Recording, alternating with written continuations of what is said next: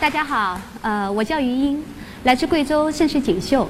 刚才在下面的时候还是有一点点紧张。刚才我们那位工作人员告诉我，我是这一期的演讲里面唯一的一位女性。其实我有一点小小的兴奋，因为我觉得我又可以面对大家来说一说我和我村寨里面几千名乡村妇女一起干的事儿，一起取得的一点点的成果。大山深处的苗寨，我相信对于大家来讲都是一个很神秘的地方。那里的人在过着什么样的日子？在传统节日里面，呃，大家身上穿的那些美丽的盛装，那些头上戴的华丽的银饰，现在还在吗？他们还在以什么样的一种方式还在生产吗？我记得余秋雨曾经到过苗寨，他说，苗族是一个用美丽来回答一切的地方。五年的岁月里面，我们走过了数十。个这样的存在，到今天为止，还是有很多的美丽会让我们心里面会颤抖。但是，其实我和你们的心情不一样，我的心情会更沉重一些。可能大家都不知道，早在三十年前，我们所熟知的一些世界的大牌，例如 LV，例如我们的爱马仕，他们都到过贵州，他们也希望，甚至在不懈的努力，希望能够利用贵州这些传统的手工艺，能够打造他们的产品。但是，很多年过去了，他们一无所获，而我们呢？我们做出了一点点的成绩。我想，在这五年的岁月里面，我们已经确定了、确定了我们这个团队我们自己的梦想。我们希望通过十年的努力，我们贵州的民族手工产业能够发展，而这一产业的发展能够让我们村寨里面的十万妇女能够受惠。同时，我们也希望，就像今天在座的各位一样。我们的手工产品能够让城市里面的十万人能够享受到它，感受到真正的这些民族的精品。我们的团队都来自于传统行业，很多在原来的行业里面都有很优秀的成绩。但是四年以来，我们错过很多，我们也探索过很多。因为做民族手工的人都知道，呃，我相信啊，现在的就是传媒非常发达，大家通过电视。通过一些很漂亮的照片，甚至通过视频，你们会看到贵州很多漂亮的村寨、美丽的青山绿水，还有那些盛装。很多人都会惊叹，但是那作为一个是很好的，但是要真的让它成为传统的产一个新兴的产业发展，它不够，因为一个产品的生产，它需要的不是一件精品，是更多几百件、上千件甚至上万件这样的手工作品。而我们的这些手工精品来自于哪里？来自于我们的村寨，我们的农村妇女，她们没有文化，甚至很多，她们和外界没有接触。大家可以看到我身上的这条裙子，这是我们贵州传统的苗族蜡染。画我这条裙子的妇女，她没有文化，她不认识字，但是她可以在完全不打草稿的情况下画出这么漂亮的图案。谢谢。但是这些产品怎么生产出来？做过手工人都知道，要想生产几百件、几千件相对规范又有规模的产品是很难的。怎么办？怎么解决这一问题？我想这是我今天想想和大家分享的主题。在看这组数据之前，我想给大家分享一个我自己的小故事。零九年，我做这个行业的第一年。我们在我们的项目的诞生地贵州省的丹寨县，呃，那里有个地方叫雅辉乡，在那儿我们做了一个涉及五个村的乡村培训。这个培训里面有五十六名乡村妇女，有很多故事会让我今天回忆起来仍然会颤抖，也是我支持了这么多年真正的原因。我记得我们第一天我们发下了作业，一个很漂亮的图案发给我们的妇女。我们的妇女一个星期以后交上来，我们都惊叹了。同样的图案，同样的丝线，交上来的千奇百怪，什么样都有。包括那个鸟的头，有的会呃是传统的一个一个，也就是一个嘴一个鸟嘴。有一些他仍然会已经想象过过了，绣了两个嘴。我们问他为什么，他说嘴嘴比较多，吃的多一点，它长得快。我想这就是我们手工的生产。当然了。还有妇女，他交上来的绣片全是发黑的。为什么？因为他们在家没有卫生习惯，没有生产习惯，交上来的东西没有办法可以去做。所以从那一天开始，我们就在想，怎么样才能让我们的农村妇女在家就可以生产出我们直接可以生产的产品。还有，呃，我看今天在场的朋友啊，都是城市里面的人，可能你们难以想象，在我们的少数民族地区，我们那些苗族妇女在家是没有地位的，家家里种的活路全是他们在干，种田、犁地、修房子，全是他们在做，但是他们没有收入。他们绣花绣得很好，但是没有收入，怎么办？家里面全是男人说了算。这里有一组数字，呃，我希望大家看一下。我们贵州有三千九百万人口，到目前为止还有七百四十五万没有达到脱离贫困线。什么叫贫困线？也就是说年收入不足两千三百元，年收入。而我们的这些绣娘，经过我们的培训以后。我们的核心绣娘，也就是说以我们的手工生产为主要生产方式的这些妇女们，她们现在的收入每年可以超出一万五，甚至到两万元。还有一些妇女，他在家农活很多，家里负担很重，他们只有部分的时间加入进我们的生产，他们有多少收入呢？最少五千以上，八千甚至到一万。还有一些是我们。手工艺非常精湛的，几乎是在四十到四十五岁以上的妇女，她们的收入能达到多少？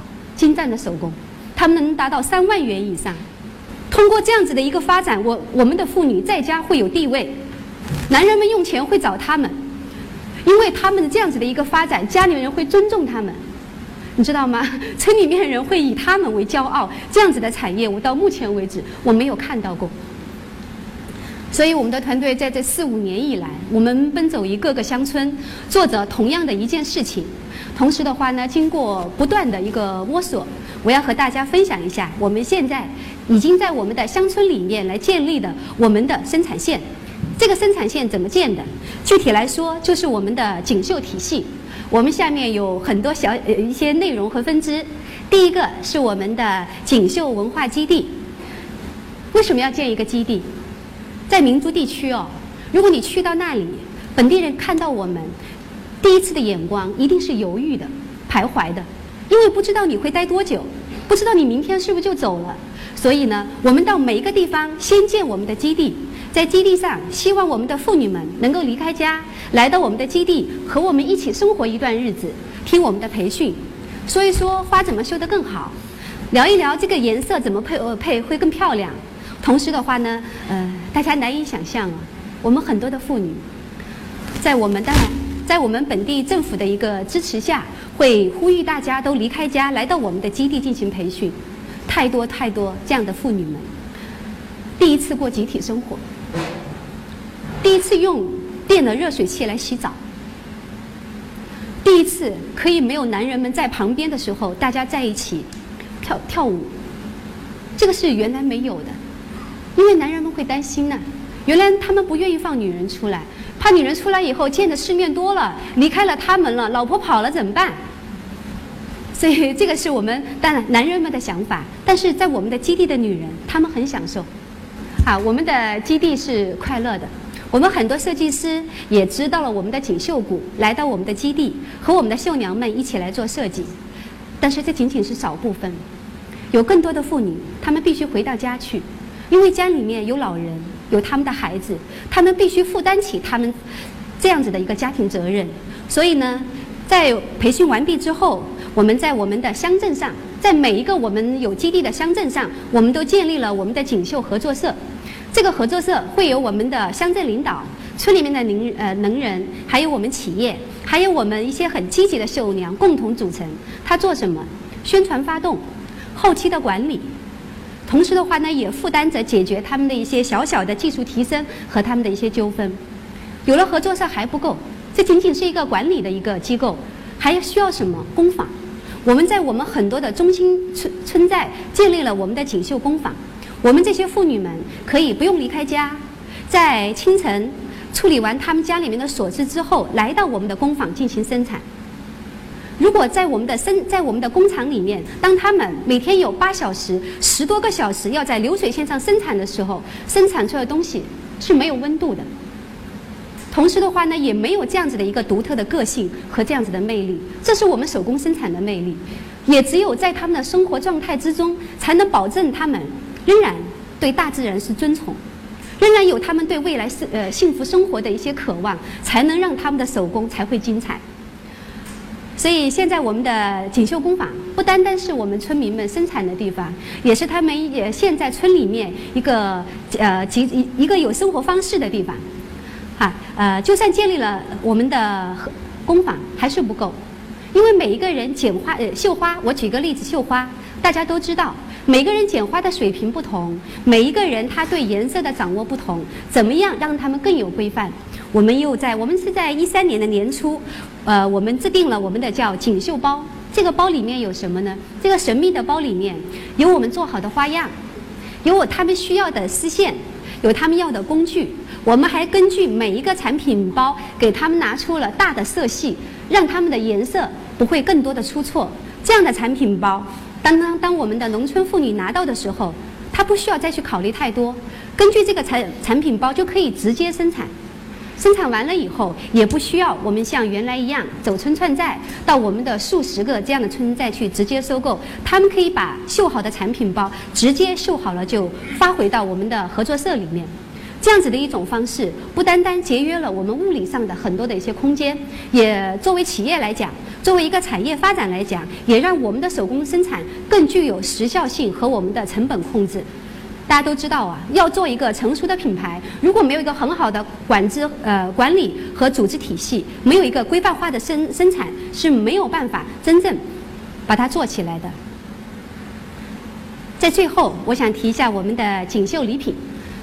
大家都知道啊，我们的很多妇女也很有疑问，说于总，我们今天能做，明天来做，还会再有吗？这个话。